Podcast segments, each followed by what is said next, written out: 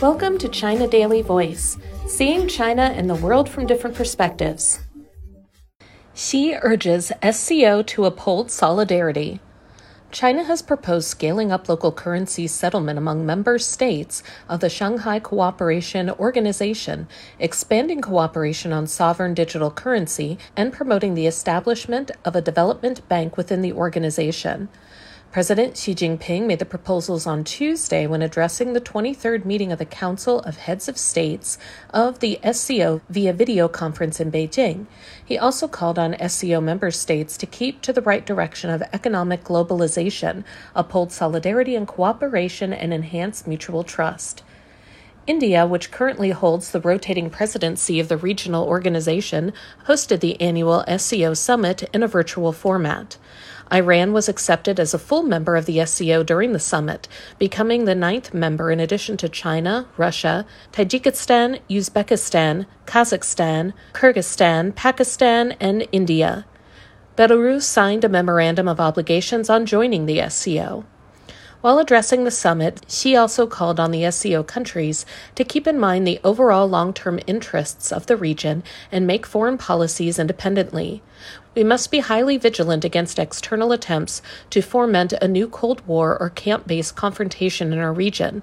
We must resolutely reject any interference in our internal affairs and the instigation of color revolutions by any country under whatever pretext, he said. While calling for joint efforts to uphold peace and safeguard common security, Xi underlined the need to advance pragmatic cooperation to expedite economic recovery. China stands ready to work with all parties to implement the Global Security Initiative, promote the settlement of international disputes through dialogue and consultation, and encourage political settlement of international and regional hotspots in order to forge a solid security shield in the region, he said. Xi also underlined the need for SCO member states to oppose protectionism, unilateral sanctions, and the overstretching of national security, and reject moves to set up barriers, decouple, or disrupt supply chains.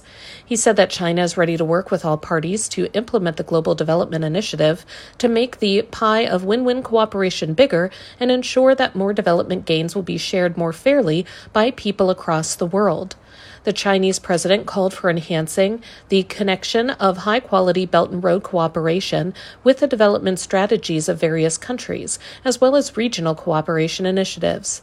We should further promote trade and investment liberalization and facilitation, speed up the development of port infrastructure and regional and international logistics corridors, and ensure stable and smooth functioning of regional industrial and supply chains, he said.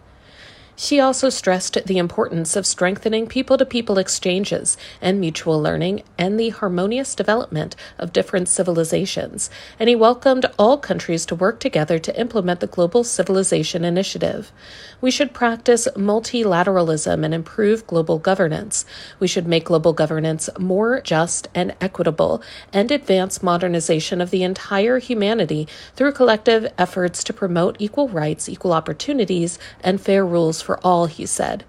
We should support more SCO engagements with observer states, dialogue partners, and other regional and international organizations, such as the UN, and jointly promote world peace, drive global development, and safeguard the international order the leaders of the member states signed and issued the New Delhi Declaration of the Council of Heads of State of the SCO and jointly released a statement on cooperation in countering extremism and a statement on cooperation in the field of digital transformation. They also approved a series of resolutions, including the SCO Economic Development Strategy through 2030. It was decided at the meeting that Kazakhstan will next assume the rotating presidency of the SCO. Leaders of the SCO member states spoke positively about the remarkable achievements made in the development of the regional organization. They also pledged to enhance cooperation in a wide range of fields, including strengthening the alignment of the Belt and Road Initiative with the Eurasian Economic Union. That's all for today. This is Stephanie, and for more news and analysis, buy the paper. Until next time.